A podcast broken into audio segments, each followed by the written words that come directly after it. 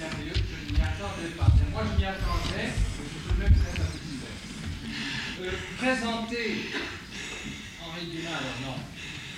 Je ne vois vraiment pas ce que je, pourrais dire de plus que ce que nous savons tous de lui.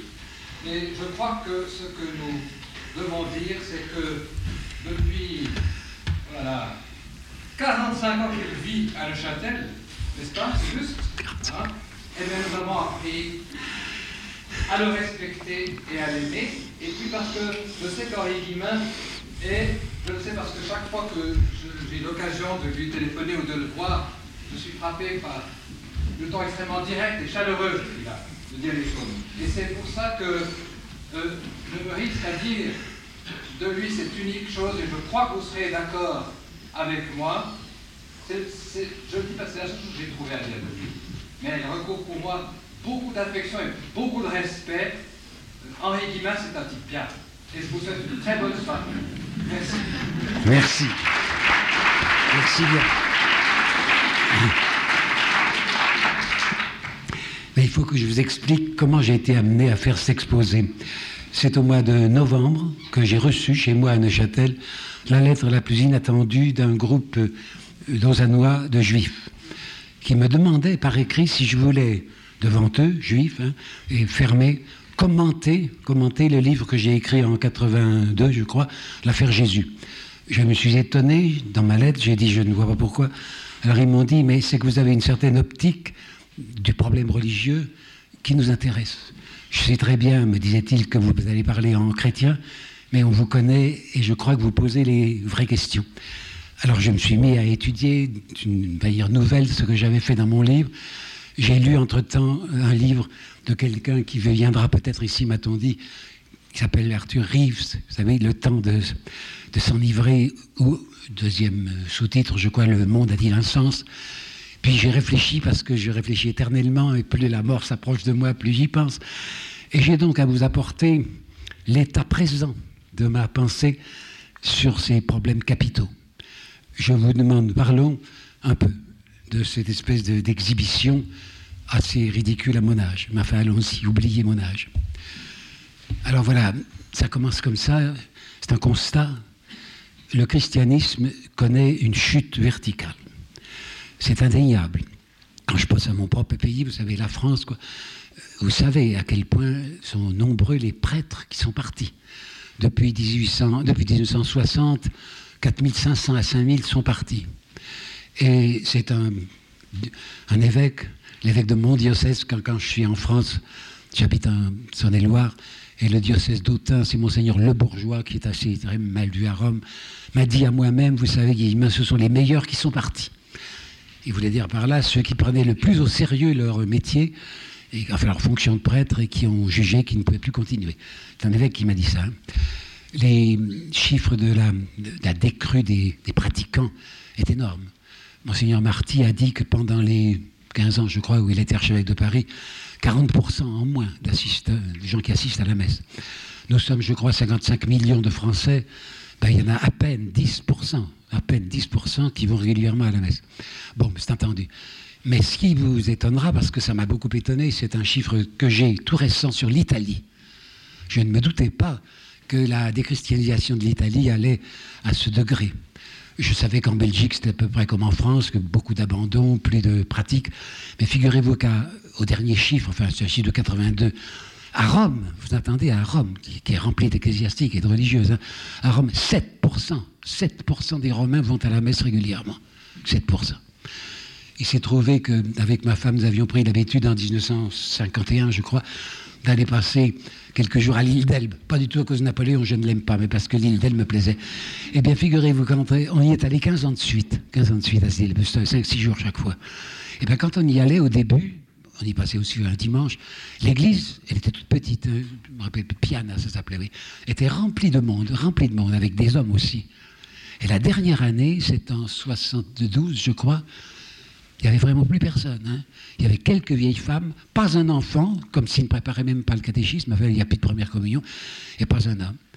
Là aussi, la chute la plus absolue. Hein. Je dois vous dire que j'avais remarqué sur les, la porte de cette église, à plusieurs reprises, au moment d'élection, des déclarations de l'évêque du Cru, je me rappelle Florence probablement, qui disait que voter communiste était un péché mortel. Or, Lille était devenue, Lille était devenue communiste. Enfin, c'est une municipalité communiste. Bon. Si vous franchissez, non, si vous regardez encore une chose à vous dire en Europe, bon, il y a d'abord l'apostasie des Russes hein, depuis 1917, ça fait tout de même 250 millions, ils étaient à ce moment-là 250 millions d'habitants, dits chrétiens, enfin orthodoxes, et qui sont maintenant élevés, dressés dans l'athéisme. Oublié de vous dire, et j'y tiens, qu'en Pologne, il se produit des choses dont on ne parle guère. À savoir que les Polonais continuent à être très catholiques dans une mesure d'opposition nationale, hein, parce qu'ils sont occupés par les Russes. Mais je le sais par des gens bien placés, que le haut clergé, Monseigneur Glemm, s'inquiète de ce qui se passe dans les universités.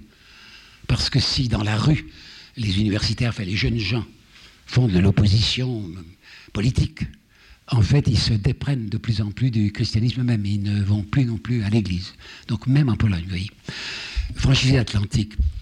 Je suis allé deux fois de suite au Canada. Et je vivais dans l'idée que le Canada était un des endroits les plus, entre guillemets, chrétiens, les plus catholiques du monde. Alors là, je vais vous apporter aussi un chiffre qui m'a été donné par le responsable même. La grande université catholique de Montréal s'appelle Laval. Je n'avais pas compris pourquoi. C'est un évêque qui s'appelait de Montmorency Laval, qui au XVIIe siècle avait été le premier évêque de Québec. Alors l'université catholique s'appelle l'université Laval. J'ai été reçu par le directeur, qui était un évêque du reste, et qui m'a dit, il y a là 5000 étudiants, 5000. Et il n'y en a pas 500 qui vont à la messe. Il n'y en a pas 500 qui vont à la messe. En plus, il m'avait permis de tout voir et je suis descendu dans un sous-sol où s'imprimait un petit journal interne à l'université, composé par les, étudiants. Vous n'imaginez pas l'anticléricalisme de ce petit journal. À l'intérieur de, leur petite baraque, là où ils travaillaient, il y avait des caricatures et c'était en particulier le pape qui était l'objet des caricatures principales. J'ai vécu là-bas une première fois 15 jours, une seconde fois près d'un mois. J'étais dans des milieux, bon, si vous voulez, intellectuels, je connaissais les professeurs, et surtout aussi le milieu de la radio et de la télévision, puisque je travaillais à la télévision. J'ai rarement vu un athéisme militant plus énergique que celui de ces Canadiens. Il faut dire que je crois que pendant des années, ils avaient été écrasés par un cléricalisme affreux. Il me parlait d'un monsieur dont j'ai oublié le nom maintenant, Duménil, je crois. Et c'est une réaction, quoi, une réaction de, de révolte. Jean-Claude Guillebeau, je ne sais pas si ce nom vous dit quelque chose, c'est un grand reporter du Monde, est allé il y a trois ans, je crois, au Canada. Je l'ai vu au retour du Canada et il m'a dit en effet, c'est au Canada que j'ai rencontré l'anti-religion, enfin l'athéisme le plus virulent. Regardez encore en Amérique du Nord ce qui se passe aux États-Unis. Ben, protestants et catholiques mélangés, c'est le pays des sectes, comme vous savez. Et je crois savoir que dans le serment que prononce le président des États-Unis, le nom de Dieu apparaît. Eh bien, il n'y a pas besoin d'être grand clair pour s'apercevoir que la politique pratique, politique des États-Unis est pratiquement aussi athée que la politique des Russes. Les Russes sont simplement plus loyaux. Regardez l'Amérique du Sud. Le pape s'y est précipité, comme vous savez, et s'est fait acclamer. Mais tout le monde sait que ce catholicisme latino-américain, c'est une tavernie ça vient de l'occupation espagnole ou portugaise, que ça en réalité c'est un paganisme à peine coloré en christianisme, et que sous le nom de saint, on, euh, adore, toujours, des idoles anciennes. Ça ne compte pas substantiellement. Bon, alors voilà pour le christianisme. Regardons rapidement l'islam. Ben, l'islam, ça a l'air de tenir très bien, vous savez. Hein. On dit même qu'il y a une expansion de l'islam, puisqu'en Afrique, l'islam gagne. Vous savez ce qui se passe en Iran, où c'est l'islam bouillonnant. Mais là aussi, je dois vous dire que si vous allez au-delà de l'apparence et au-delà du, peuple, je n'aime pas dire le peuple fait la foule, si vous voulez quoi. Si vous regardez les intellectuels, ben, il y a déjà un, dissentiment. Quand j'étais professeur, j'étais professeur deux ans au Caire, j'avais beaucoup d'admiration pour le doyen de mon université. J'étais chargé des études françaises à l'université du Caire. J'avais donc au-dessus de moi le doyen qui s'appelait Taha Hussein, qui était un grand écrivain musulman. Eh bien, j'étais assez lié avec lui pour qu'il me dise Personnellement, je suis agnostique.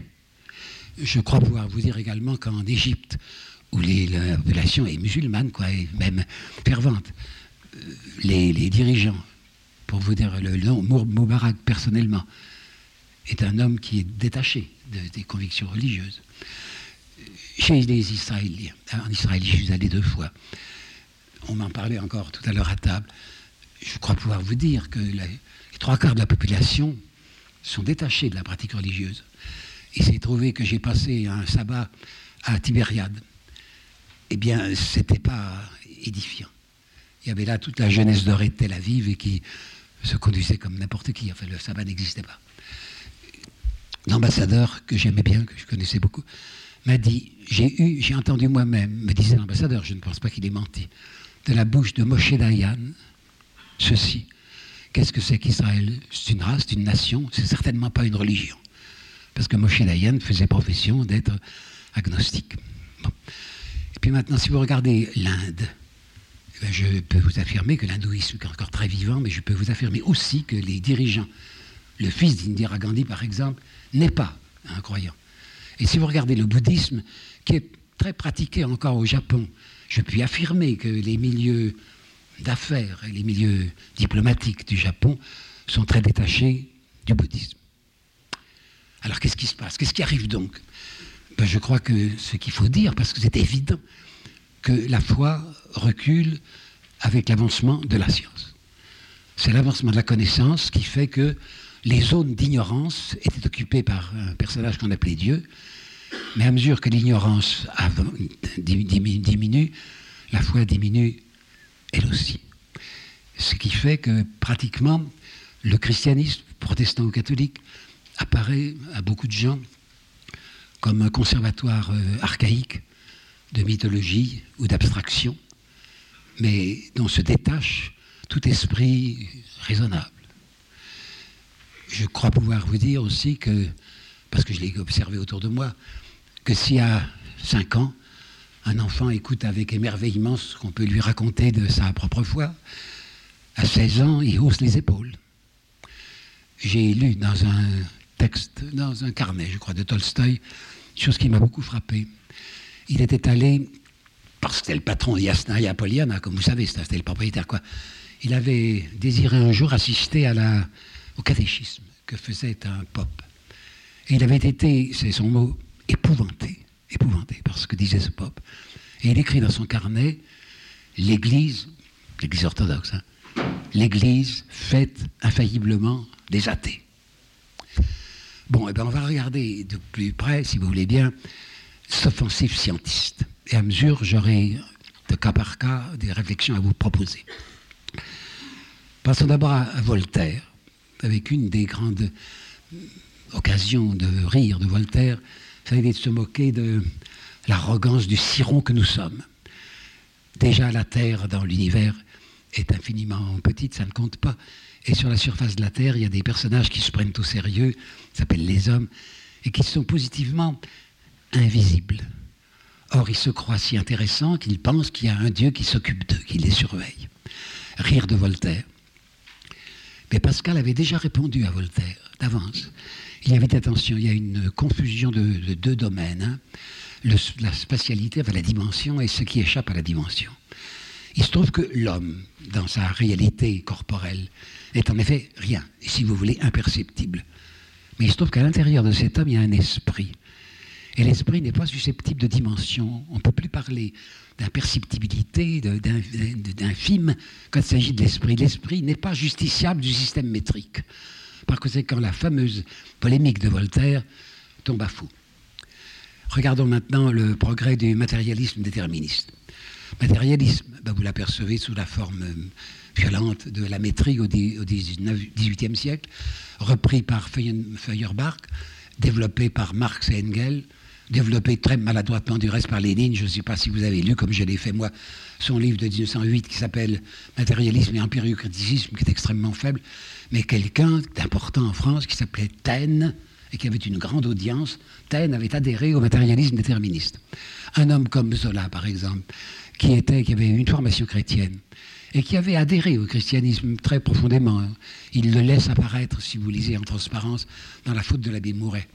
Ce garçon avait raté son bachot, vous le savez sans doute. Et eh bien voilà, le jeune Zola qui va s'établir à Paris et qui tombe dans ce milieu intellectuel de la fin du Second Empire où le matérialisme déterministe était à la mode.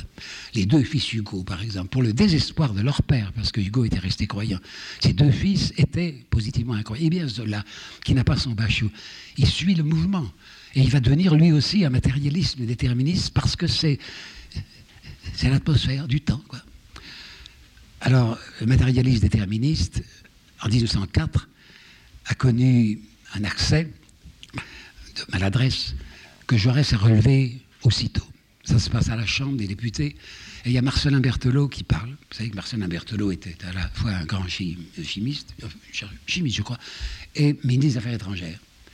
Et il a l'imprudence, en 1904, janvier 1904, je crois, de dire à la Chambre Le monde est aujourd'hui sans mystère.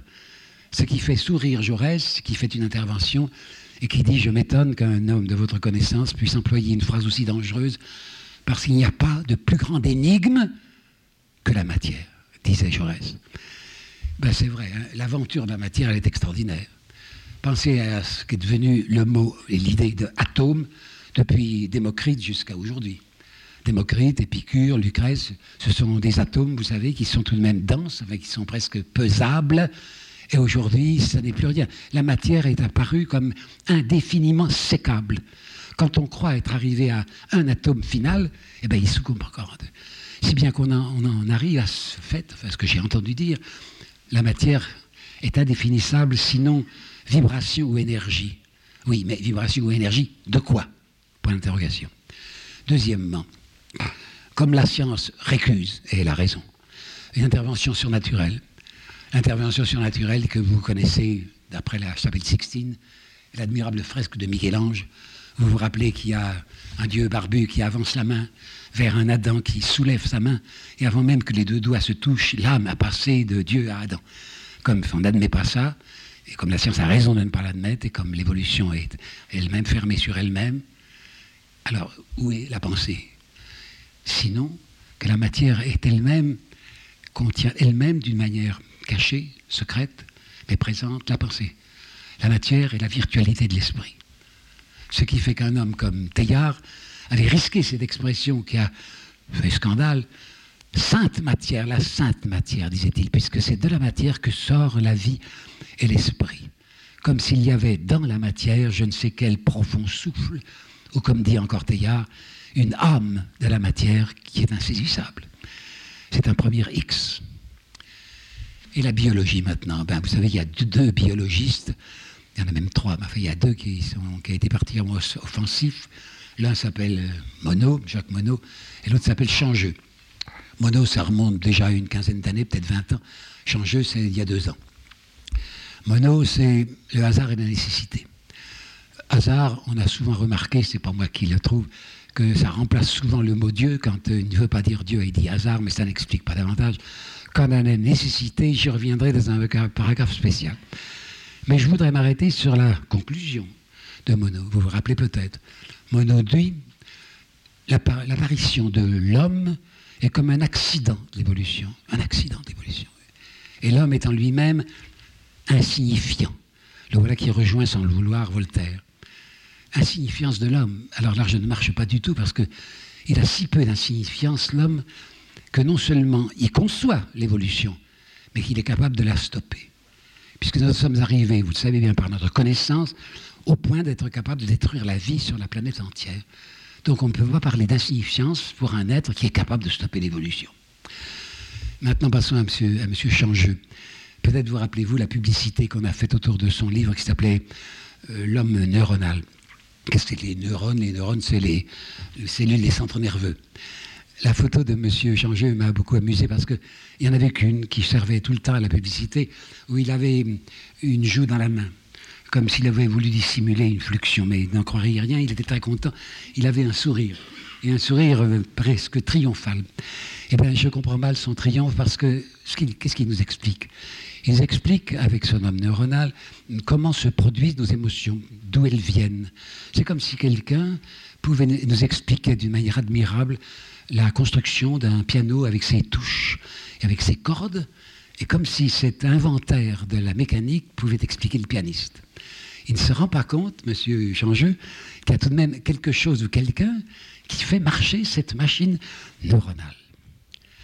C'est pas fini. Il y a encore aussi des gens qui ont été extrêmement offensifs, les structuralistes. On m'a dit, je n'ai pas vérifié, que ce serait Lévi-Strauss qui a lancé le mot structuralisme. Ce que je peux vous dire après examen, après multiples tentatives, c'est que je ne suis jamais arrivé à obtenir une définition claire, simple et intelligible de mots structuralistes. Je ne sais pas bien s'ils veulent dire, mais je sais ce qu'ils expliquent. Et qu'est-ce qu'ils expliquent donc? Eh bien, si le départ vient de Lévi-Strauss, qui n'était pas un linguiste, la plupart des structuralistes sont des gens qui ont travaillé comme Saussure sur le langage. Mais quelle dérive entre Saussure et un Lacan ou surtout un Derrida actuel Lacan est mort, mais Derrida est toujours vivant. Qu'est-ce qu'ils nous ont expliqué, ces braves gens? Ils nous ont expliqué que les textes que nous lisons, les textes littéraires, n'ont pas de substance réelle. Hein. ils n'ont pas de sens. C'est l'homme, l'individu, qui ajoute un sens au texte. Parce qu'il ne faut pas dire je parle, ça c'est une phrase de Lacan. Il ne faut pas dire je parle, il faut toujours dire on parle. C'est un on qui parle par notre bouche. Parce que l'homme n'est en fait, disait-il, que le carrefour éphémère de réflexes et de reflets. Il n'y a pas d'identité humaine, il n'y a pas de substance humaine. Par conséquent, les textes n'ont pas de valeur, n'ont pas de substance, n'ont pas de sens, et l'être même, l'être humain lui-même, n'a pas de substance. C'était une école de désespoir. Et quand je dis école de désespoir, je sais ce que je veux dire, et je ne prononcerai pas de nom propre, mais j'ai vu, enfin j'ai connu de très près la disparition de trois fils d'écrivains, d'écrivains agnostiques, qui se sont volontairement donné la mort par désespoir. On parlait d'aliénation. Vous savez, Feuerbach en particulier disait Quiconque croit en Dieu entre dans l'aliénation parce qu'il ne s'appartient plus. Il n'appartient plus à Dieu. Mais vous savez, la pire des aliénations, c'était bien celle que connaissaient ces jeunes gens élevés, dressés par le structuralisme, puisqu'il n'y avait plus de substance, puisqu'ils n'avaient rien à quoi se rattacher, sinon un plaisir dont le mur du fond était facilement accessible. Je voudrais que nous regardions maintenant, toujours dans cette perspective scientifique, l'évolution en elle-même. il y a un instant, je vous disais, à propos de Monod, laissons de côté la nécessité parce que nous allons la regarder maintenant les biologistes sont tous d'accord pour dire que les cellules savent ce qu'elles ont à faire. Il y a un miracle, je dis bien un miracle permanent, et si permanent qu'il en est devenu aveuglant, c'est le miracle de la naissance d'un enfant. Est-ce que vous voulez bien avec moi réfléchir un petit instant à ce qui se passe depuis la rencontre d'un ovule et d'un spermatozoïde pour aboutir aux milliards de neurones de notre cerveau. Ces cellules savent ce qu'elles doivent faire. Ces cellules sont programmées. Ces cellules obéissent à une nécessité, dit M. Monod. Et il va euh, s'appuyer sur le mot de nécessité pour éviter un mot qui lui déplaît beaucoup, qui est le mot de finalité, qui a une coloration et une odeur cléricale. Finalité, on disait, vous savez, que des choses se développent en vue d'une certaine fin. Alors, comme il ne veut pas de finalité, il a inventé un mot, mais qui est vraiment un tour de passe-passe, un mot qu'il a construit lui-même, que vous trouvez dans son bouquin, qu'il appelle la, téléonomie. Si vous réfléchissez à la construction du mot, vous avez apercevu que ce sont deux mots grecs qu'il a réunis. Téléonomie, télos, le but, et nomos, la loi. Donc c'est la loi de la fin. Les cellules obéissent à une loi de la fin, F-I-N. Est-ce qu'on peut concevoir un programme sans programmateur est-ce qu'on peut concevoir une loi sans législateur? Ça, ça serait le deuxième X. Le premier X que je vous ai présenté était celui de l'âme de la matière. Le deuxième serait celui du législateur ou du programmateur. Voilà pour la nécessité. Mais ce n'est pas la seule chose que je peux vous dire à ce propos encore. C'est qu'il y a une autre voie de connaissance. Et je dis bien de connaissance, hein, de connaissance scientifique, si vous voulez, enfin une connaissance irrécusable, qui n'est pas chiffrable. Et pour y venir, je vais prendre quelques citations. Première citation, c'est de quelqu'un que vous avez peut-être vu comme moi aujourd'hui à, à, France 1. Je parle de François Jacob. l'autre prix Nobel en même temps que Monod et qui a fait un très beau livre, La statue intérieure, mais qui avait fait la logique du vivant. Et j'ai recopié ici dans mes notes une phrase de François Jacob dans sa logique du vivant. Je vais vous la lire lentement, elle me paraît importante. La poésie et la musique disent, disent des choses profondes, mais parfaitement intraduisibles en langage scientifique. J'ai envie de vous répéter ça. La poésie et la musique disent des choses profondes, mais parfaitement intraduisibles en langage scientifique. C'est Pascal qui a employé l'expression connaissance du cœur, et j'y reviendrai tout à l'heure. J'aime pas l'expression connaissance du cœur parce que ça fait tout de suite sentimental, ça fait presque du cœur, etc. Je vous proposerai tout à l'heure une autre interprétation. Qu'est-ce qu'il veut dire par là? Attention, il était tellement loin de parler d'affectivité, Pascal, qu'il disait cette connaissance du cœur, c'est celle qui nous conduit au premier principe des mathématiques. Et en effet, si vous y réfléchissez, les premiers principes des mathématiques, ils ne sont pas démontrables. Ils appartiennent à notre construction même de l'esprit. Ils font partie de notre conception du monde, de notre conception de la raison. Bon, alors, disait-il, il y a une connaissance intuitive, connaissance du cœur, qui peut aller très loin. Ça, voilà ma première citation. La deuxième citation, ce n'est pas une citation littérale. Si celle-là est littérale, la troisième ne sera pas littérale. La deuxième citation littérale, elle est de Freud à son ami Putnam, P-U-T-N-A-M, je ne sais pas si je prononce bien, Putnam. 8 juillet 1915. Et Freud écrit à son ami Putnam, quand je réfléchis à ma propre vie, je dois dire que je me suis toujours efforcé d'être juste et bienveillant.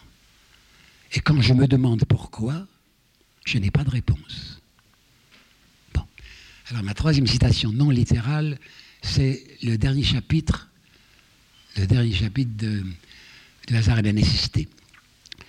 Dans le hasard et la nécessité, Monod s'évertue à nous démontrer la signifiance de l'homme et que nos catégories morales sont euh, absolument factices, fictives, qu'il n'y a pas de morale. Vous savez qu'il dit la seule loi du chercheur, c'est de chercher, la poursuite de la vérité. Mais il n'y a pas de loi morale. Alors comment peut-il ajouter le dernier chapitre de son livre, qui est très beau, qui est très beau, et qui a un, engagement personnel, et dont il a fait la preuve en 68, un engagement personnel pour la justice sociale. Au point que, avec des guillemets évidemment, il va oser employer le mot royaume. Cet homme incroyant, agnostique, matérialiste, finit par une déclaration d'engagement au service de quelque chose qu'il ne peut absolument pas justifier. Mais il y a mieux. Et ce que je vais vous dire maintenant, que j'ai mis dans mon livre, j'y reviens en le développant. Ça se passe au mois de, mars 80. Quelques semaines avant la mort de Sartre, qui était mon camarade. J'ai été avec lui à l'école normale pendant trois ans. C'est une interview à un ami, Benny Lévy. Cette interview apparue dans l'Observateur, Nouvel Observateur, facile à se rappeler, numéro 800, 800 de l'Observateur. Je dois vous dire qu'il y a eu un tel tollé à la suite de cette publication qu'un drame s'est produit et que Madame Simone de Beauvoir a prétendu qu'il s'agissait d'une escroquerie. C'est le mot qu'a employé aussi quelqu'un que je respecte pourtant, qui s'appelle Emmanuel Todd, et qui a dit c'est impossible que Sartre ait dit ça. Alors je vais vous apporter un fait que je peux vous affirmer vérifier. Avant que, que l'Observateur ne publie le texte de Sartre que je vais vous lire et qui en effet presque incroyable, Madame Simone de Beauvoir avait insisté auprès de l'observateur pour que ce texte ne passât pas. Alors, dans le bureau de Jean Daniel, directeur du Nouvel Observateur, s'est réuni le comité de rédaction de Temps moderne, avec Simone de Beauvoir à la tête. Et par une astuce que je ne connais pas, mais qui est très banale, paraît-il, les spectateurs qui étaient là pouvaient entendre non seulement ce que disait à l'appareil Monsieur Jean Daniel, mais ce que disait au bout du fil Sartre un Sartre dont la voix était égale à elle-même et qui parlait en toute connaissance de cause. Alors qu'on dira plus tard qu'il était devenu un débile mental. Et ce que quelqu'un qui était là présent, qui m'a raconté, m'a dit, c'est que Jean Daniel disait à voix haute, Monsieur Sartre, je vous demande de m'expliquer, de me dire si vous êtes d'accord ou non pour la publication telle qu'elle et intégrale de ce que vous avez dit à Béni Lévy. L'auditeur qui était là et qui m'a parlé, qui m'a dit j'ai entendu, m'a dit, Sartre a dit de la voix la plus claire et la plus nette, je tiens à ce que ce texte paraisse intégralement tel quel. Eh bien, ce fameux texte si extraordinaire de Sartre, en voici l'essentiel. Chaque conscience, n'importe laquelle, comporte une dimension que je n'ai pas étudiée, la dimension de l'obligation, une sorte de réquisition qui va en nous au-delà du réel. Nous sommes mandatés. Évidemment, quand on pense à l'existentialisme et aux déclarations de Sartre sur la liberté absolue, disait-il, notre liberté n'est limitée que par la liberté d'autrui, mais il n'y a pas d'autre morale que celle-là. Et que tout à coup, juste avant de mourir, Sartre puisse parler d'obligation, de, mandat, de, de contrainte intérieure. Il y a là un mouvement stupéfiant. Je ne sais pas si vous connaissez le nom d'un jeune écrivain que je respecte, qui a du talent, qui s'appelle Finn Kilkraut. Finn qui écrivait, je ne vois plus sa signature, dans l'Observateur.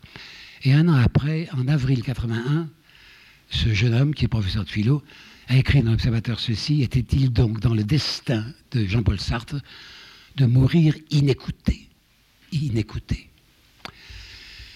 Alors tout ce que je viens de vous dire, ça signifie quoi?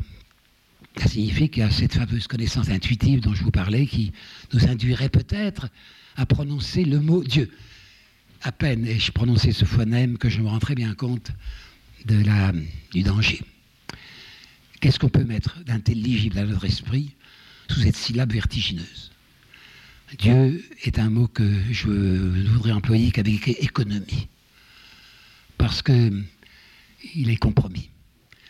Il a été littérairement compromis par des gens comme Chateaubriand pour avoir des fins de phrases qui débouchent sur l'infini. Mais il a été sali, souillé par l'emploi qu'on en a fait. Par exemple, que l'emploi que le droit divin en a fait. Vous savez que les rois se faisaient obéir à l'égal de Dieu. Vous savez qu'un homme comme Bossuet est là, c'est responsable de cette courtisanerie démente. Je ne crois, peut-être que je me trompe, mais c'est parce que je travaille en ce moment et que je vais publier un livre sur Robespierre. Je crois qu'il n'y a vraiment que l'homme de l'être suprême, le 8 juin 1994, qui ait parlé de Dieu au peuple dans une autre intention que de le duper ou de la servir. D'habitude, le mot Dieu servait à tromper les gens et à, une imposture. C'est pour ça que je ne l'emploie qu'avec mesure. Mais qu'est-ce qu'on peut dire Quelle substance peut-on trouver derrière ce mot? Alors voilà, c'est probablement la chose la plus importante que j'ai à vous dire et j'espère être, clair maintenant. Les quatre citations que je vous ai apportées indiquent qu'il y aurait au fond de nous-mêmes un élan vers ce que l'on appelle dans notre jargon le bien, le beau, le vrai, un élan. Tout de suite, vous avez l'objection bien connue de Feuerbach, développée par tant d'autres, à savoir que nous avons des rêves en nous et que nous, les projetons, ces rêves, dans une réalité illusoire et fictive. Ce ne sont que des rêves, nous avons tellement envie que ce soit vrai que nous imaginons un monde supérieur où ces idées fausses prendraient substance. Attention, la réponse à cette objection avait été faite déjà par quelqu'un que Feuerbach ignorait peut-être. Tout à l'heure, je vous parlais d'une réponse préalable de Voltaire faite par Pascal. Feuerbach euh, doit écrire vers les années 40. Et le texte que je vais vous apporter, qui est de Lamartine, qui serait bien inattendu dans, cette affaire, est un texte de 1839. C'est même un alexandrin. En 1839, Lamartine a publié son dernier recueil. Il s'appelait Les recueillements, précisément. Pourtant, il ne va mourir qu'en 1869, mais à partir de 1939, il ne puera plus le vers, parce qu'il est un homme politique et qui croit qu'il compromet son sérieux d'homme politique en étant poète. Eh bien, en 1939, dans les recueillements, vous aviez un alexandrin qui m'a beaucoup frappé, que je vais essayer de développer. Cette, c e e cette, cette aspiration qui prouve une atmosphère. Je recommence. Cette aspiration en nous qui prouve une atmosphère. Il a bien dit prouve. Pourquoi donc? Eh bien, point de vue matériel, point de vue concret, physique, quoi. Quand on aspire, c'est parce qu'il y a un air respirable le seul fait d'une cage thoracique, par exemple, prouve qu'il y avait de l'air respirable. Supposer que la Terre soit une planète morte et que je ne sais quel martien vienne visiter, ils trouvent des squelettes humains, ils s'aperçoivent qu'il y a une carcasse qui, contenait vraisemblablement une cage thoracique, quoi. Ils ont conclu qu'il y avait un air respirable. Si on aspire, s'il y a quelque chose à aspirer. Bon, et eh bien transposer ça du plan matériel au plan abstrait, au plan moral plutôt, pas abstrait, moral. Qui aspire aspire à quelque chose qu'il touche déjà, qu'il connaît déjà. C'est Platon qui l'a dit. Ça, quand on me l'a fait lire, c'est mon prof de philo. Quand j'étais étudiant en Cannes, quand je préparais l'économie. C'est Platon qui a défini le désir, le désir, par une double appartenance. Il dit le désir est à la fois, il parle le grec poros et peña. Poros, ça veut dire euh, abondance. Et peña, le, mot l'indique lui-même, pénurie, ça veut dire manque. Hein. Pour désirer quelque chose, disait Platon, il faut déjà en avoir une préconnaissance ou une, ou un goût, quoi. Pour avoir le manque de quelque chose, il faut y avoir goûté à ce quelque chose. On ne désire que ce que l'on connaît déjà d'une certaine façon. Mais on ne le connaît pas assez, c'est pourquoi on le désire. Il en manque. Alors, est-ce que, selon Lamartine, et paraît-il, c'est un argument qui est dans Saint-Anselme déjà, mais je n'ai pas, je cite ça de mémoire sans l'avoir vérifié, le seul fait que nous aspirions à quelque chose qu'on appelle un absolu, prouve, disait Lamartine, prouve l'existence de cet absolu. Il y a en nous une espèce de connaissance intuitive de ce qui est l'essentiel. Il y a une connaissance par contact. C'est là que je voudrais remplacer Pascal. Cette connaissance du cœur m'ennuie. Je dirais connaissance par contact. Dieu, ce mot si difficile. Savez-vous que saint Thomas, qu'il faut tenir à l'écart maintenant, parce que saint Thomas, bien qu'il était déclaré insurpassable par Léon XIII, de même que M. Sartre, que Sartre disait que Marx était insurpassable. Saint Thomas, vous savez, est tout de même quelqu'un chez qui la vue du monde est encore antécompernicienne. Hein. Saint Thomas est quelqu'un qui s'imagine que la Terre est plate, que le Soleil tourne autour de la Terre et que les étoiles sont des luminaires décoratifs. Donc à écarter. Mais c'est le même Saint Thomas. Et ça, il y a quelques années seulement qu'on me l'a révélé, ça m'a assez épaté a employé en latin, il parlait latin, la phrase souvent hoc cod cognominamus deum. Hoc cod cognominamus deum. Cela que l'on appelle Dieu. Oui, c'est saint Thomas. Cela que l'on appelle Dieu. Eh bien, si, je vous propose, hein, si cela que l'on appelle Dieu était la totalité vivante de ce vers quoi notre cœur va spontanément, c'est-à-dire le vrai, le beau, le bien, ou si vous voulez encore, la bonté, la charité, la tendresse ou l'amour. Voilà une possibilité d'entrevoir ce que pourrait être Dieu. Et je vais plus loin, et je vous dirai, ça c'est une formule qui est de moi dans mon livre, et je demande pardon de la répéter. Quelque chose en nous, c'est, du verbe savoir, c'est Dieu comme la boussole, c'est le pôle. Et alors qu'on voulait parler d'aliénation, quand il n'y avait plus de substance humaine, il me semble que dans une vue du monde où Dieu apparaît comme ce, centre de flamme, ce centre vivant de tout ce qu'il y a de meilleur. Il me semble qu'à ce moment-là, ce n'est plus une aliénation, c'est le contraire d'une aliénation. Quand l'homme se possède, quand l'homme revient sur lui-même, comme il touche son centre, si vous voulez, eh bien le voilà qui est en contact direct avec sa substance. C'est le contraire d'une aliénation, c'est au contraire le sentiment de son existence réelle. Est-ce est-ce qu'il y aurait dans cette direction une chance pour l'humanité. Une chance en particulier pour ce christianisme dont je vous parlais tout à l'heure et que je vois mourant, mourant. Moi, chrétien, j'ai l'impression d'appartenir à une espèce en voie de disparition. Et je me demande si, dans l'intervention que je vous propose et que j'ai expliqué devant mes amis juifs de Lausanne et qui en ont été contents, qui m'en ont remercié, je me demande si, d'abord pour les chrétiens et ensuite pour les non-chrétiens, il n'y a pas une chance, il n'y a pas un renouvellement possible. Voyons que, je vous dise bien ma pensée là-dessus. Hein. Savez-vous qu'en 1679, un prêtre qui s'appelait Richard Simon avait tenté une première exégèse des textes de l'Ancien Testament. Son livre s'appelait Histoire critique, oui, Histoire critique du Vieux Testament. Histoire critique du Vieux Testament. Eh bien, vous savez peut-être que Bossuet est intervenu tout de suite, qu'il a été condamné par Rome et que Ricard Chimon a été muselé. Si bien que du côté chrétien, heureusement pas du côté protestant, mais du côté catholique terriblement, interdiction, oui, interdiction d'exégèse. J'aurais dû vous dire en commençant, lorsque je vous parlais du recul de la foi devant la science, j'aurais dû vous parler de l'effort retardataire de l'Église catholique, à laquelle j'appartiens, et là, j'en suis pas fier. Vous savez bien que tout ce qu'ils ont fait, enfin, les prêtres pour que la science ne soit pas écoutée. Vous savez que c'est en 1633, oui, 1633, que Galilée a été condamné. Mais vous savez peut-être pas, c'est une découverte récente, qui n'était pas dans mon livre et qui n'était même pas de ma conférence de Lausanne, que dans le catéchisme de Paris, dans l'année 1902, que j'ai lu, j'ai eu sous les yeux, il y avait la date de la création du monde. Eh bien c'était 4004, je me demande pourquoi 4. C'est en 4004 que Dieu a créé le monde, disait l'archevêque de Paris. Hein.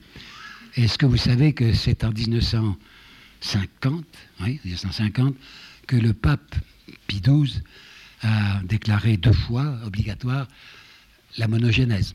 Qu'est-ce que ça veut dire, monogénèse? Eh ben, Ça veut dire qu'il n'y a eu qu'un premier couple qui s'appelait Adam et Ève, ou si vous voulez, un seul, un seul premier couple, et puis tout de suite réussi. Alors qu'on sait très bien qu'il a fait des millions d'années pour qu'on passe de, du pré-hominien à, l'homme d'aujourd'hui. Bon, ben, l'Église a mené ce combat de retardement. Mais je vous parlais d'exégèse. Eh ben, par bonheur, grâce à Léon XIII, c'est tout de même lui, c'est vrai. L'exégèse catholique a commencé à travailler. Puis il y a eu un coup de hache porté par le pape Pidis contre les modernistes. Vous savez que ça a été affreux. Il y a eu une inquisition terrible, il y avait des gens qui en ont fermé la bouche. Et ça s'est prolongé tellement que Teilhard Chardin lui-même ne pouvait plus rien publier. Vous savez, c'est bien après le modernisme. Eh bien, où en sommes-nous maintenant? Eh bien, regardez pour le Vieux Testament. Je m'adresse probablement peut-être à des Israélites. Eh bien, il est tout à fait certain, et je ne vais scandaliser personne, en disant qu'il est maintenant établi que le, le Pentateuque n'est pas de Moïse. Qu'est-ce que c'est le Pentateuque? Eh bien, c'est, voyons, la Genèse, euh, Genèse, l'Exode, le Lévitique, les Nombres et le Deutéronome. Hein, c'est bien ça. Eh bien, ces cinq ne, sont pas, certainement pas, de Moïse. Isaïe. Il y a deux, ou peut-être trois, Isaïe. Je me rappelle encore l'indignation de, Claudel. Je le connaissais bien, Claudel, et avec moi, il était très libre en ses propos. Il m'avait dit, il y a un curé, l'abbé Steinman, que j'appelle Jack l'Éventreur, me disait Claudel, parce qu'il dit qu'il y a deux Isaïe. Je suis un, poète, disait-il, Claudel. Je connais mon métier. Hein. Eh bien, dans ce qu'on appelle le premier et le second Isaïe, c'est la même inspiration, c'est le même bonhomme. Mais non, il y a cinq siècles de distance au moins entre le premier et le second Isaïe. Hein. Bon, mais qu'est-ce que c'est que la Bible? Ben, Vous savez, la Bible, c'est un recueil, quoi. Monsieur Tresse-Montant, qui est un, je crois qu'il est catholique, qui est professeur à la Sorbonne, dit la Bible, c'est une bibliothèque, hébraïque. C'est vrai, ce sont des textes qui s'échelonnent quant à leur fabrication sur environ 1000 ans, sur environ 1000 ans. Donc il y a une exégèse biblique, une exégèse de l'Ancien Testament qui est absolument valable et qui n'est très loin d'être achevée. En particulier, le Cantique des Cantiques est un texte qui était tout à fait, qui est évidemment sensuel et même sexuel, et euh, auquel on a donné une interprétation qui n'est probablement pas la bonne. Enfin, ça fait partie de la Bible. Bon. Quant au Nouveau Testament, là, laissez-moi m'exprimer avec avec trop d'indécence. Allons-y. Je suis très préoccupé de cette affaire parce que vous le savez peut-être par les journaux, il y a un type qui s'appelle M. Paoli qui a décidé de faire un film avec mon bouquin. Il est venu me voir et je suis très inquiet. Je n'ai pas l'impression qu'il a compris comme moi le personnage de Yeshua. Jésus, il s'appelait en langue araméenne Yeshua. Il est question que ce film est en train de se tourner au Maroc. Il doit se terminer en mars. Et j'ai exigé, bien entendu, avant que, de donner l'autorisation que mon nom figure au générique, j'ai demandé à que le film soit projeté. Et je refuserai mon nom au générique si le film n'est pas conforme à mon idée. Laissez-moi vous dire ce que je pense des évangiles et de ce personnage qui s'appelle Yeshua, avec plus de liberté que je ne l'ai fait jamais. Eh d'abord, qu'est-ce que c'est que les évangiles? C'est des aides-mémoires les plus, les plus proches de nous, enfin les plus, les plus proches des événements, 60-70 à peu près. Hein. Ça doit être Saint Marc ou Saint Matthieu. Et puis le dernier, Saint Jean, doit être 90, entre 90 et 100, à la fin du premier siècle. Qu'est-ce que c'est? Ce sont des aides-mémoires. Quand a disparu la génération qui avait vu de ses yeux ce personnage qui s'appelait Yeshua et qui enseignait, quand il n'est plus là, quand la génération n'est plus là, alors ses disciples se disent, il faut tout de même qu'on explique aux gens ce qu'il est venu dire. Et ils ont fait ce qu'ils ont pu le, le, Matthieu, le, Luc, le Marc, le, Jean, c'est un cas particulier. Ils ont dit ce qu'ils se souvenaient. et dans leur langue à eux. Ce sont des textes qui sont à la fois hum, datés et situés géographiquement. Des gens qui emploient un vocabulaire qui n'est plus le nôtre. Ce sont des textes qui sont, pardonnez-moi, suspects. Enfin, je veux dire que leur vérité est contestable parce que déjà, si vous les rapprochez les uns des autres, vous apercevez des contradictions très graves. Il n'y a pas tellement longtemps, c'est juste avant d'écrire mon bouquin que je me suis aperçu que Luc et Matthieu disent des choses contradictoires sur la, famille où est né Jésus. Hein. puisque selon, selon Luc, ils habitaient à Nazareth, et c'est à Nazareth que l'annonciation a eu lieu. Et si vous vous reportez à Matthieu, vous apercevez qu'ils se sont établis, ils vivaient à Bethléem, hein. la petite famille vivait à Bethléem. Puis c'était sauvé en Égypte parce que, paraît-il, Hérode voulait tuer les nouveau-nés. Ce qui est historiquement très, très mal défendable, puisque Hérode est, de 4 avant Jésus-Christ. Hein. Bon, alors, dans Matthieu, il est dit que, craignant la persécution du fils, du fils d'Hérode, ils se réfugièrent dans une petite ville appelée Nazareth. Mais signe avec cette contradiction, mais il y en a des tas avec des affirmations, si vous les juxtaposez, elles sont inacceptables. quand Jésus dit à un moment qui n'est pas avec moi et contre moi, c'est terrible. Alors que quand il dit à ses disciples qui n'est pas contre vous est avec vous, ben c'est insuperposable. Les apparitions du ressuscité, si vous essayez de les grouper, jamais on est d'accord. Les dernières paroles du Christ, pas d'accord non plus. Et quant à Jean, c'est aujourd'hui reconnu, en fait, tout le monde le reconnaît, les exégètes catholiques les plus intransigeants reconnaissent que Jean présente une interprétation. Jean dit, voilà ce que j'ai compris, voilà ce qu'il voulait dire, le Seigneur. De même que vous savez, dans Tite il y a des discours qui sont prêtés à des gens, personnages de l'Antiquité, des discours qui sont reconstruits. Et eh bien de même, Jean reconstruit ce qu'il estimait que le Christ avait voulu dire. Par conséquent, la phrase de Jean-Jacques Rousseau, que je vais vous citer est une phrase importante. Rousseau parle des évangiles et dit L'Église m'oblige à tout croire. En me disant croyez tout, on m'invite à ne rien croire. Or, disait le même Jean Rousseau, finalement, nous en savons davantage sur ce personnage qui s'appelle Jésus que nous en savons sur Socrate. Nous avons à peine quelques informations sur Socrate, tandis que sur Jésus, pas mal de choses. Vous savez aussi qu'il y a une interprétation qui a commencé au XVIIIe siècle et qui euh, au siècle que nous sommes, en 1921, a fait du bruit, c'est celle de M. Couchou disant Mais non, le Christ n'a jamais existé, c'est un personnage factice. À quoi il faut répondre par un simple examen C'est une idée qui m'est venue et qui a été admise par mes amis juifs. Dans le Talmud, Talmud, vous savez, c'est des conversations rabbiniques, enfin, c'est des rabbins qui expliquent, qui font des commentaires. Pas un seul rabbin, pas une seule page du Talmud, ni l'existence de Jésus. Tandis que c'était tellement tentant pour un rabbin de dire, mais ne passez pas au christianisme, vous parlez à des Hébreux, hein, à des Juifs, ne passez pas au christianisme. Tout ce qu'ils racontent ces gens, c'est complètement idiot, il n'a même jamais existé. Ben, personne ne dit jamais ça. On n'a pas contesté au premier siècle et au second siècle, aucun rabbin ne conteste l'existence réelle, physique, historique du Christ. Et comment est-ce que je le vois maintenant, hein, ce personnage auquel je pense, je veux dire beaucoup. C'était un perturbateur, vous savez, c'est un provocateur si vous réfléchissez à la façon dont ils ont conduit avec euh, l'Église de son temps, c'était très dur. Vous vous rappelez l'épisode du Samaritain? Il y a un type qui descend, et Dieu aussi s'y descend. Hein. Jérusalem, au, bord du, bord du Jourdain, au bord de la mémoire, quoi, à Jéricho. Il est attaqué par des, par des pirates, et il est là, agonisant plus ou moins, dans le fossé. Passe un prêtre, hein, dit Jésus, passe un prêtre qui dit je m'en fous, je me détourne. Passe un lévite, c'est encore quelqu'un d'église, qui se détourne. Et il faudra que ce soit un samaritain qui s'occupe de lui. Mais vous savez ce que ça veut dire, samaritain, dans ce langage-là Les samaritains, c'était des gens qui étaient maudits par les juifs fidèles. Hein. À Samarie, on n'adore pas le vrai Dieu. À Samarie, on va prier sur le mont Garitsi, mais on ne va pas sur le mont Sion. C'est un infréquentable, quoi, c'est un communiste. Ben, il faut que ce soit ce personnage infréquentable qui va s'approcher du samaritain. C'est le même Jésus qui traite les rites avec un, dédain incroyable. Vous savez bien qu'il dit le sabbat, il est c'est pour l'homme et pas l'homme pour le sabbat. C'est lui qui va jusqu'à dire, vous vous rappelez ce qu'a fait David quand il avait faim?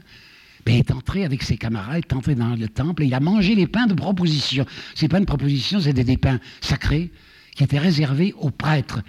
Ben, David s'est mis à manger parce qu'il avait faim et Jésus approuve ce geste-là. Il était provocateur encore quand il disait aux pharisiens qui étaient les plus fidèles, vous savez que c'était peut-être des gens très respectables, c'était quoi, la bonne société, quoi, c'était les honnêtes gens. Mais il leur disait des choses terribles. Vous savez bien qu'il allait jusqu'à dire les prostituées entreront avant vous dans le royaume de Dieu. Alors je comprends qu'il courait des risques. C'était un emporté aussi, sûrement. Ce personnage doux et tendre, l'homme des béatitudes, est tout de même le, même personnage qui, dans le texte, prend des cordes, un paquet de cordes, c'est le texte, un paquet de cordes. Et avec ce paquet de cordes, il frappe sur les tables des changeurs et les pièces se mettent à rouler parce que ce change sur le parvis du temple lui paraissait un, sacrilège. J'ai aussi l'impression, on me l'a reproché, mais je crois que je dis la vérité, d'un homme qui souriait facilement. Enfin, il y a de l'humour. Oui, il y a de l'humour. Tenez la, parabole que vous connaissez bien, la, paille et la poutre. Déjà, avoir une paille dans l'œil, hein, bon, c'est une graine de poussière. Mais avoir une poutre dans l'œil, c'est impensable, c'est une plaisanterie de charpentier. Hein. Mais c'est énorme de dire ça, la poutre dans l'œil, rendez compte Et puis deux fois le chameau, ce que vous vous rappelez, c'est et deux fois le chameau. A premièrement que c'est plus difficile à un riche d'entrer dans le royaume des dieux qu'à un chameau, un dromadaire, de passer par le, chat d'une aiguille. Évidemment, c'est excessif, il aimait l'excès. Hein. Mais là, il y a un deuxième chameau qui est encore plus extraordinaire, je vais vous rappeler tout de suite. Ces pharisiens, vous savez, mais qui sont tellement ritualistes, qui filtrent leur nourriture. Hein. Alors ils, enlèvent soigneusement le moucheron, mais ils avalent le chameau. Bah, avaler un chameau, c'est aussi difficile qu'avoir une poutre dans l'œil.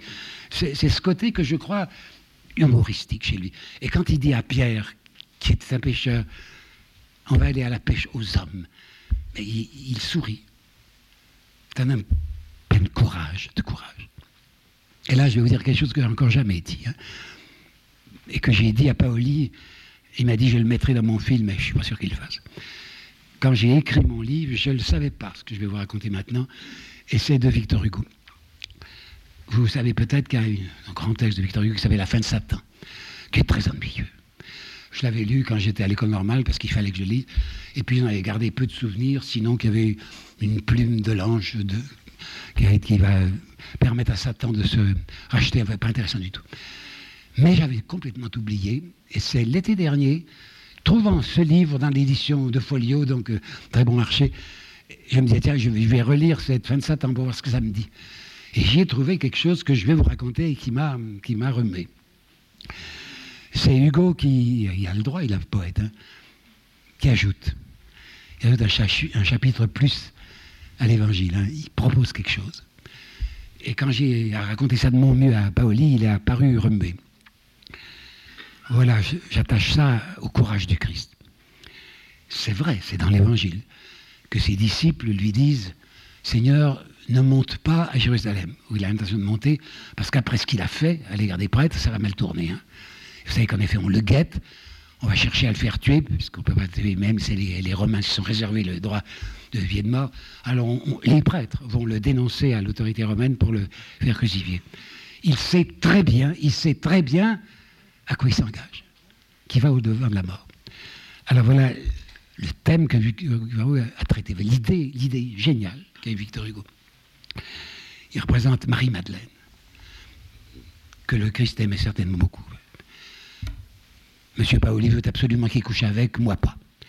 En fait, toujours est-il que. Bon, il y a Marie-Madeleine. Alors, Marie-Madeleine est là auprès de Jésus et le supplie en disant Seigneur, ne monte pas, n'y va pas, parce que tu sais bien qu'on te tuera. Et le Christ sourit, c'est tout. Alors, elle a une idée, Marie-Madeleine. Et c'est ça qui est la grande idée, très belle idée de Victor Hugo. Elle va trouver la mère de Jésus. Et dit, il n'a pas voulu écouter ses camarades. Il n'a pas voulu m'écouter, moi. Mais vous, madame, vous, euh, qui êtes la mère, si vous lui dites ne va pas, Jérusalem, il vous écoutera. Alors il y a un grand discours en vers que Victor Hugo met dans la bouche de Marie-Madeleine. Ça se termine par un simple alexandrin. La mère, en sanglotant, lui fit signe que non. Il ne voulait pas intervenir, quoi. Parce que dit, c'est ce qu'il a à faire. Bon, ben, tout ça, c'est assez beau, et c'est pour ça que je suis encore très attaché à ce personnage de Yeshua. Si vous demandez, si vous demandez si je l'appelle Dieu, je vais vous faire la réponse qu'un prêtre que j'aimais beaucoup, qui s'appelle l'abbé Auguste Rosy, faisait à ceux qui, de la part de l'évêché, venaient lui faire une, une espèce de sommation, parce qu'il était par en marge, mais fait un peu suspect. Croyez-vous que le Christ est Dieu? Et il répondait, voulez-vous me donner une définition de Dieu, puis je vous répondrai après. Alors, moi, je vais vous dire, hein, il y a une phrase encore de Victor Hugo. Décidément, je suis un peu passionné de ce Victor Hugo, mais c'est vrai. Tolstoy et Hugo, et reste, c'est des passions pour moi. Alors, Hugo a écrit, c'est dans Le Pape. Le Pape, c'est 1878. C'est un très beau livre, on ne le lit plus, on a bien tort. En 78, le pape allait changer, c'était l'épouvantable, enfin, j'ai honte, euh, Pinaf, celui du syllabus, qui, était, qui allait être remplacé, ce sera Léon XIII. Et Victor Hugo lance un petit pamphlet qui s'appelle Le Pape, où il explique comment il voit le pape.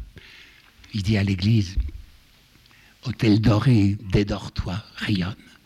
Si tu te dédores, tu rayonneras, parce que tu ne seras plus riche, mais tu seras une richesse. Alors c'est dans le pape que j'ai trouvé cette phrase de Victor Hugo sur le Christ, disant c'est l'être, il a dit l'être, qui a montré toute la quantité de Dieu qui peut tenir dans l'homme. L'être qui a montré toute la quantité de Dieu qui peut tenir dans l'homme. Bon, alors voilà, voilà ce que je voulais vous dire sur les chances d'un christianisme euh, renouvelé, enfin regardez de près, quant à ses origines. Et je demanderai également le même courage à mes amis catholiques pour regarder l'histoire de leur Église.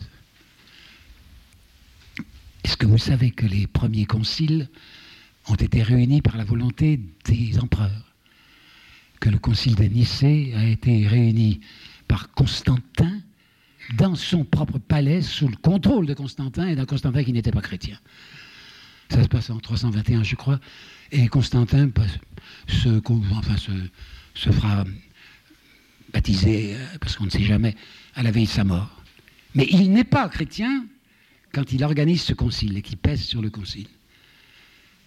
Est-ce que vous savez que c'est Théodose en 380 et pas Constantin, comme on le dit souvent. On dit que Constantin a fait du catholicisme, du christianisme, une religion d'État. Pas vrai. Il a simplement donné la liberté aux chrétiens. Pourquoi? Parce que les chrétiens étaient très nombreux et que c'était une force qui comptait, donc il fallait s'appuyer sur eux. Mais Théodose, c'est Théodose qui a fait du christianisme une religion d'État.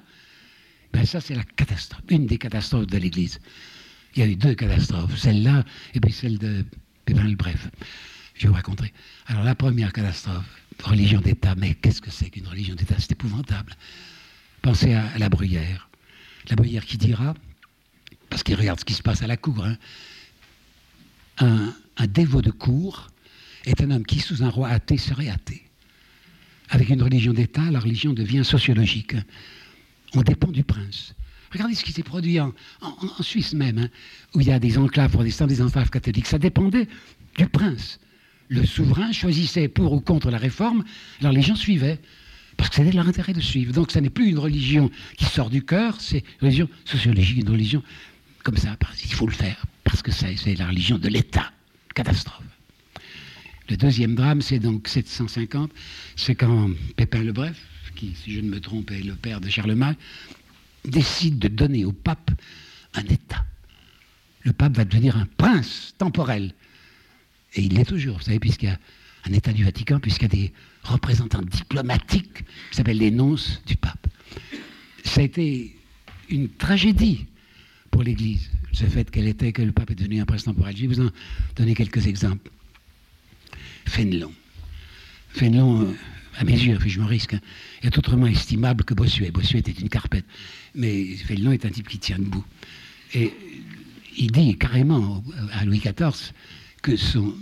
que XIV va mourir du reste, c'est à fait la fin du règne, que son royaume est une misère. C'est vrai, c'était épouvantable, la fin de la France, la fin de Louis XIV sur la France. Alors, le Bossuet sait que le roi est extrêmement irrité du comportement de Fénelon, parce que Fénelon se mêle de politique et il parle de justice. Et Bossuet se dit, le meilleur moyen de fermer le bec à un évêque, c'est de le faire condamner.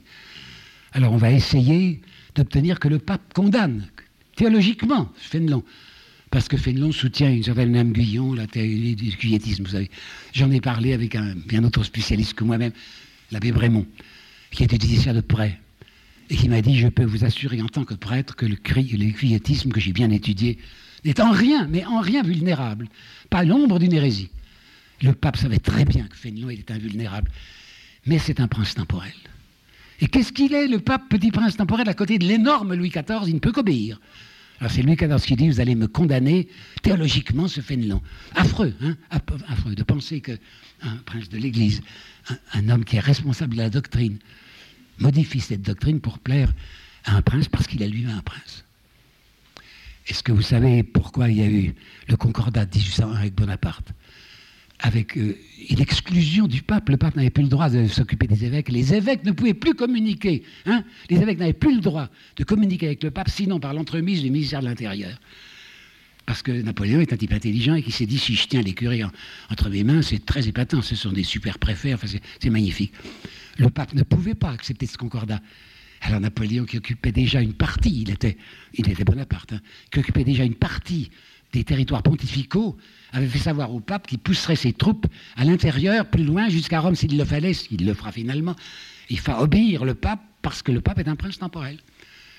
Est-ce que vous savez ce qui va se produire en 1832, le 8 juin 32 Je suis très, savant parce que je l'ai étudié la semaine dernière, en revoyant des notes sur, sur Lamennais. Lamennais dirigeait le journal L'Avenir, vous savez, qui était un catholique de gauche, la première fois, il n'avait jamais vu ça. Et comme euh, il, voudrait obtenir un avis du pape, il, est allé à Rome pour essayer de se faire bénir.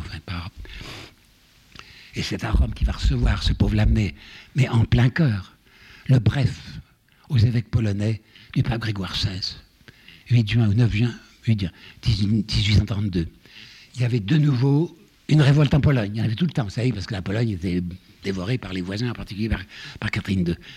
Et en 30-31, il y avait eu une révolte nationale en Pologne. Et parce que le pape est un prince temporel, et qu'il fait partie de la Sainte Alliance, qu'est-ce que c'est que la Sainte Alliance des princes contre les peuples? Alors c'est épouvantable, mais je dis épouvantable. Bref, de Grégoire XVI aux évêques polonais pour les condamner, parce qu'ils doivent obéissance au tsar. Le tsar, c'est le souverain.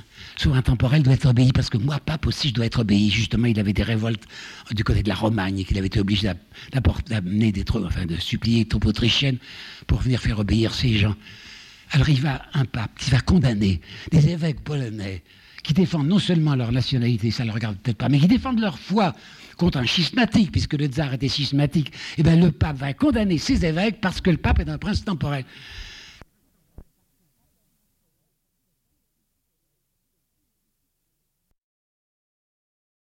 qui est révoltant, qui est des nonces, qui soient des diplomates, qui soient des princes de diplomates. Je m'emballe très, très fort, c'est entendu. Alors pardonnez-moi, c'était ça que je voulais vous expliquer sur les chances du, christianisme. On a parlé d'adjordamento. Voyons, soyons sérieux. Qu'est-ce que ça veut dire adjordamento Ça veut dire mise au goût du jour. Et c'est un prêtre qui m'a dit, un prêtre qui n'est pas sorti de l'église, qui m'a dit, oui, c'est-à-dire on a dépoussiéré la vitrine et on a un peu changé l'ordonnance. Mais c'est tout, c'est tout de même la même vitrine. Ben, mais c'est vrai, c'est pas de ça qu'il s'agit. Savez-vous que Teilhard Chardin, qui est un mauvais esprit, et Teilhard Chardin avait appris qu'il y avait déjà une petite modification, toute petite, vous savez, c'était vers 1950, on avait décidé maintenant que les, curés, les prêtres, diraient la messe en regardant le public et non plus en lui tournant le dos. Ce qui a permis à Claudel d'écrire un article terrible, c'est la messe à l'envers, parce qu'il n'aimait pas ça. Eh bien, le, oui, Teilhard Chardin avait dit, c'était très gentil ça, mais pardonnez-moi, c'est pas de moi, c'était hier c'est un grain de blé dans un sac de sueur. Un grain de blé dans un sac de sueur. Donc c'est pas aggiornamento qu'il faut, mais c'est risorgimento. Ça veut dire un, renouvellement. La seule chance qu'il a, le christianisme, c'est de se renouveler dans sa théologie même. C'est fini, vous savez, c'est fini, c'est plus, plus acceptable. L'idée d'un Dieu comptable et surtout d'un Dieu vengeur. C'est fini l'idée de la rédemption rachat. C'est ce qu'on m'a appris à moi pourtant quand j'étais petit élève.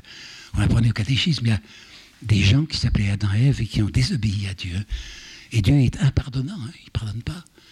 Alors il attend que la descendance d'Adam et Ève, qui est toujours proscrite, n'a pas le droit d'entrer au paradis, il attend qu'il vienne à récipiscence.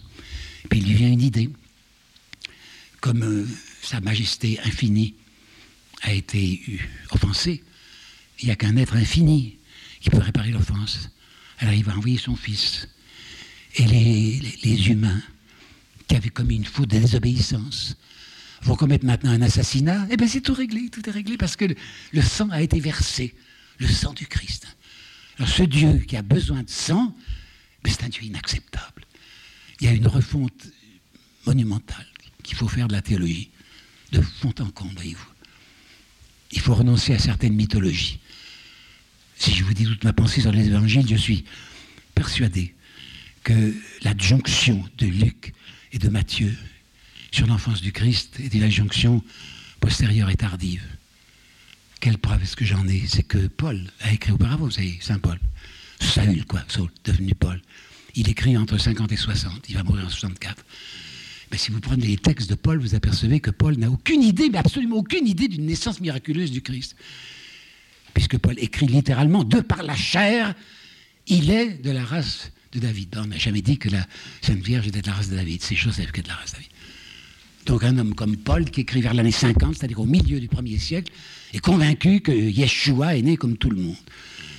Je pense en effet que ces textes, qui sont particulièrement mythologiques, constituent un obstacle actuel, constituent un obstacle à la fois. Il faut en finir avec une imagerie trinitaire. Je me souviens, j'étais donc, je vous l'ai dit, pendant 17 ans, j'ai été à Berne. Et j'allais quelquefois à la messe à l'église de la Trinité. Eh bien, au-dessus de l'hôtel de l'église de la Trinité, il y a l'admirable fresque très récente du 19e siècle, où vous voyez bien entendu un dieu barbu mais blanc, parce que c'est le Père. Puis il a à sa droite un autre dieu qui est barbu mais blond. Puis il y a un pigeon, enfin une colombe qui vole au-dessus. C'est la Trinité. Eh tout ça, c'est plus possible. C'est réellement plus possible. Si le christianisme a encore une chance de se faire croire, c'est d'abord si l'Église accepte de demander pardon pour tout ce qu'elle a fait de mal, l'inquisition est bien autre chose, et si ensuite elle nous dit des choses qui soient qui correspondent à ce que nous avons en nous de, de meilleur, enfin de, plus profond. Qu'on ne nous dise pas que le dogme est immuable, c'est pas vrai. Et c'est pendant une affirmation, hein, ça n'a pas touché le dogme depuis le début. C'est pas vrai. Est-ce que vous savez qu'il a fallu attendre le 11e, le 11e siècle pour que s'impose le célibat ecclésiastique Mais que pendant plus de 1000 ans, les prêtres ont pu se marier comme tout le monde. Est-ce que vous savez que c'est au XIIIe siècle, en 1215, concile de Latran, que la transsubstantiation a été déclarée de dogme? Est-ce que vous savez que c'est en 1950, 1950 qu'un pape qui s'appelait Pie a encore ajouté quelque chose au dogme, puisque le dogme de l'Assomption, c'est-à-dire la montée corporelle de la Sainte Vierge vers le ciel, est devenu de dogme. Eh bien, il y a beaucoup de choses qui ont évolué dans le christianisme, dans le catholicisme et d'autres qui doivent évoluer encore. Il y a des signes, il y a de bons signes. Vous savez, j'ai d'abord été naïvement, naïvement ravi lorsque, pour la première fois, il y a quelques années, ce n'était pas un Italien qui était pape. Quand j'ai su que c'était Wojtyla, c'est-à-dire un Polonais, je me dit quelle chance. On échappe à la, curie. Et j'ai su très rapidement que c'était le cardinal Benelli, qui avait manœuvré pour que ce soit un Polonais qui soit élu. Parce que le catholicisme polonais est encore pire que le catholicisme romain. Alors j'ai été consterné, peu à peu consterné. Je vous dis des choses, pardonnez-moi, très indécentes, mais c'est comme ça, soit. Alors j'ai été consterné par le pape Pie XII, et puis voilà que maintenant, depuis peu de temps, je suis content. Il a fait des choses les plus inattendues. C'est lui qui a parlé de la liberté de conscience. Ça va de soi. Hein mais vous savez peut-être qu'en 1864, le pape Pie IX, dans son syllabus, avait condamné la liberté de conscience, qui va de soi. Ben, par bonheur, euh, Jean-Paul II a dit liberté de conscience. C'est lui qui a dit aussi droit de l'homme. Or, le pape, comment il s'appelait? Pie VI, je crois, avait condamné la déclaration des droits de l'homme de 1889, 1889. Et nous avons un pape qui parle, et qui a l'air de parler sérieusement des droits de l'homme. Mais il y a mieux. Beaucoup mieux et ça me touche beaucoup, c'est la visite qu'a fait personnellement Jean-Paul II à la synagogue de Rome. Mais vous vous rendez compte, c'est absolument énorme. C'est le pape, après avoir insulté pendant des siècles les, juifs, après les, avoir appelés déicides. C'est le pape qui est marché, qui a fait les premiers pas, qui est allé les trouver. Et qui a dit, vous savez, il l'a dit publiquement, vous êtes nos grands frères. Les juifs, à l'ère des chrétiens, c'est les grands frères. Et il a fait ça parce qu'il avait besoin de leur, de leur demander pardon. Quoi. Mais vous savez qu'il y a eu aussi la réunion d'Assises. C'est de l'année dernière, Assises. Et c'est prodigieux quand on y pense. Assises. Vous savez que c'est le pape qui a réuni là des représentants de toutes les grandes religions. Il y avait des représentants de l'islam, des représentants du bouddhisme, des représentants de l'hindouisme. Sans préséance. Vous entendez Sans préséance. Des gens simplement qui, croient en Dieu, enfin qui pensent à une certaine transcendance. Et eh bien tout ça, ça me donne une certaine espérance. Enfin, c'est peut-être possible. Puis surtout, je, m'accroche comme désespérément au chapitre 4 de Jean, versets 22-24. Comment les catholiques, les chrétiens, ne sont-ils pas attachés à ce qui leur a été dit de la manière la plus explicite dans l'Évangile? C'est le Christ qui parle à une Samaritaine. Vous savez, près du puits de Jacob. Et déjà, les disciples se poussent le coude en disant il parle à une femme. Ça ne se faisait pas chez les Hébreux de parler à une femme. Et à une Samaritaine, vous vous rendez compte, une Samaritaine. Et qu'est-ce qu'il lui dit? Mais je l'ai relu encore hier, quoi, et ce matin, pour bien vous le dire ce soir. L'heure viendra. Et elle est venue, vous entendez, c'est dans le texte. Reprenez ça chez vous tout à l'heure. Et elle est venue.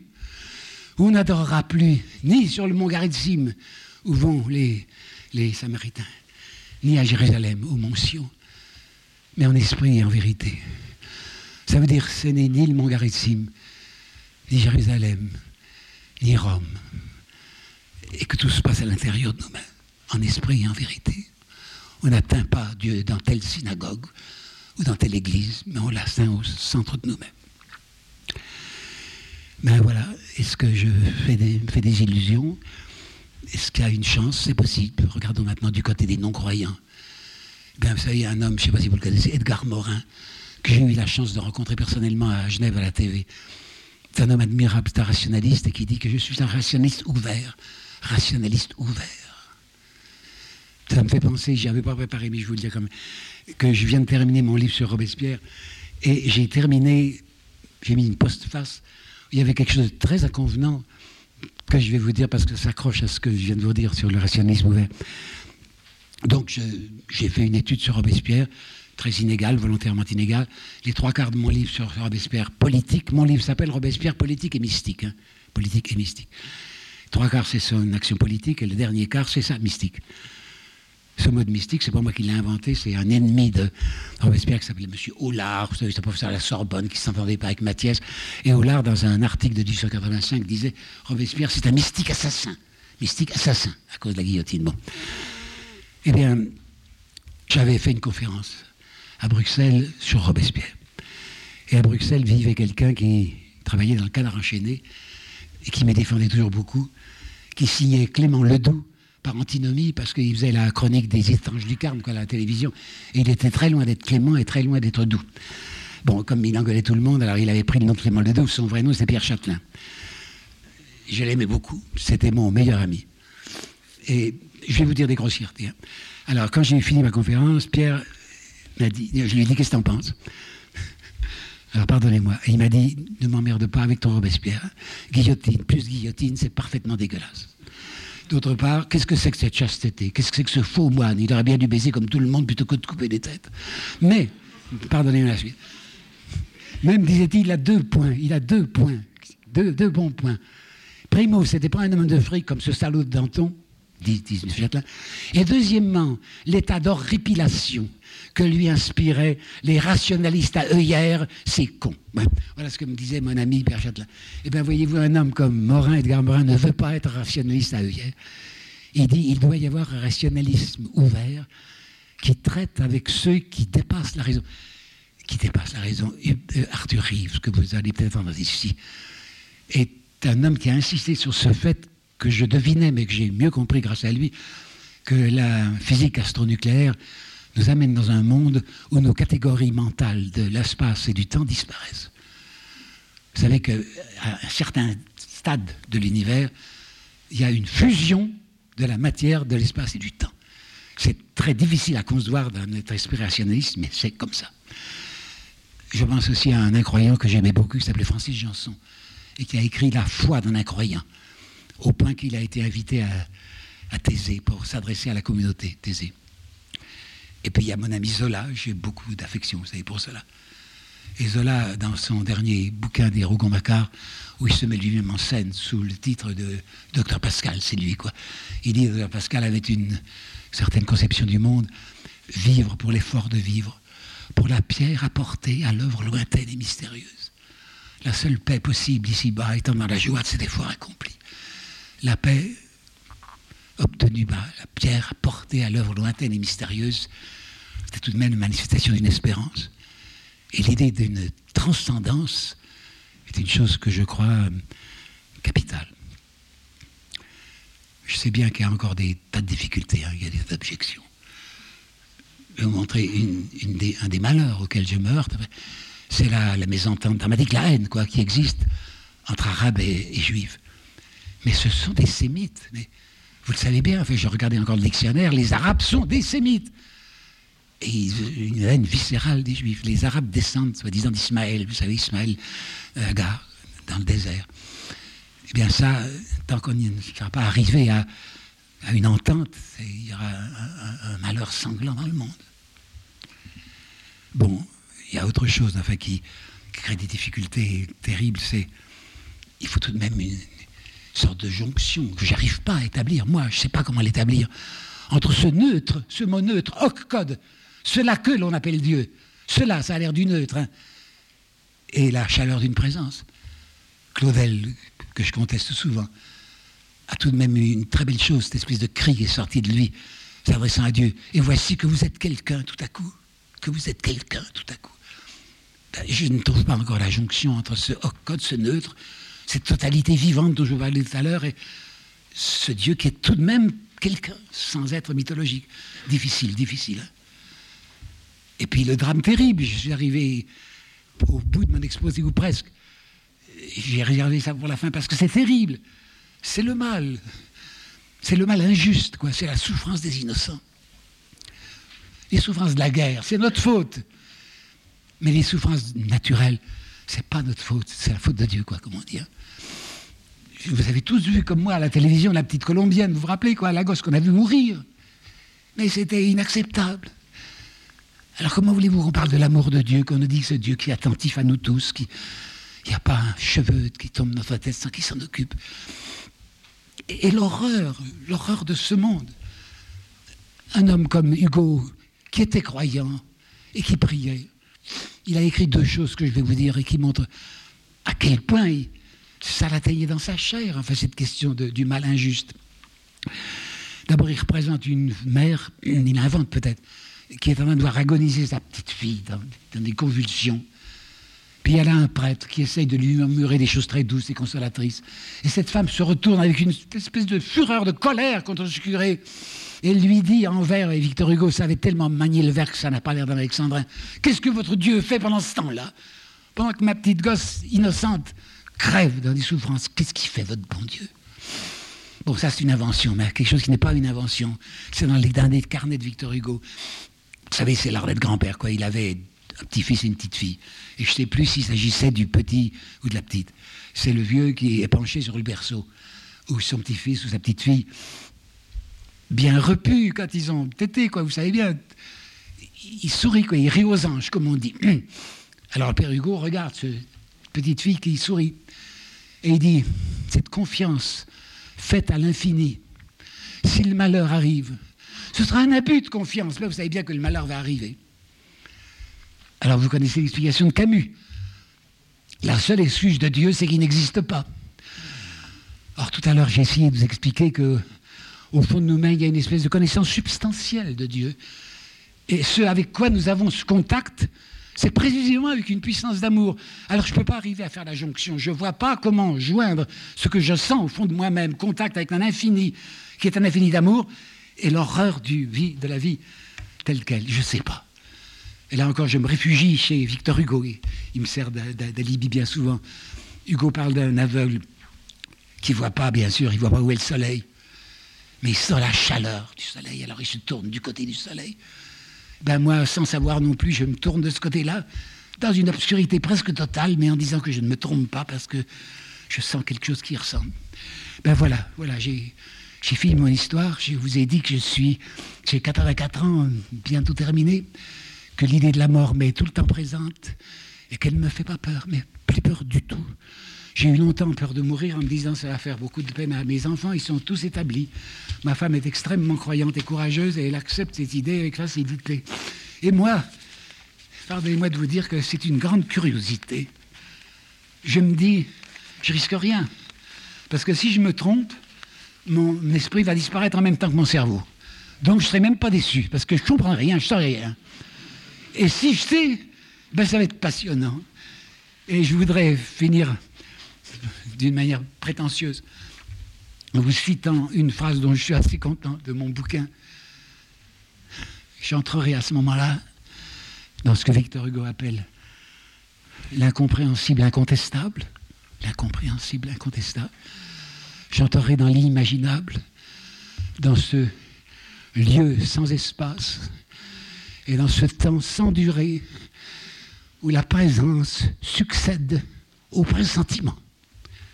Fini.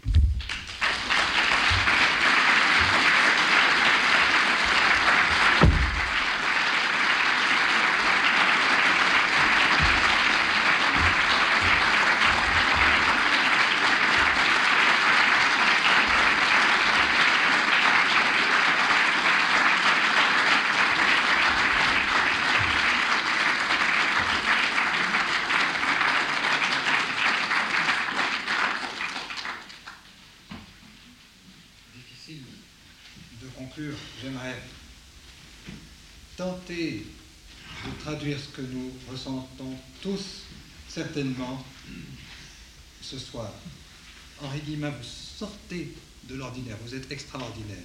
Et merci Henri Guillemin, à l'année prochaine.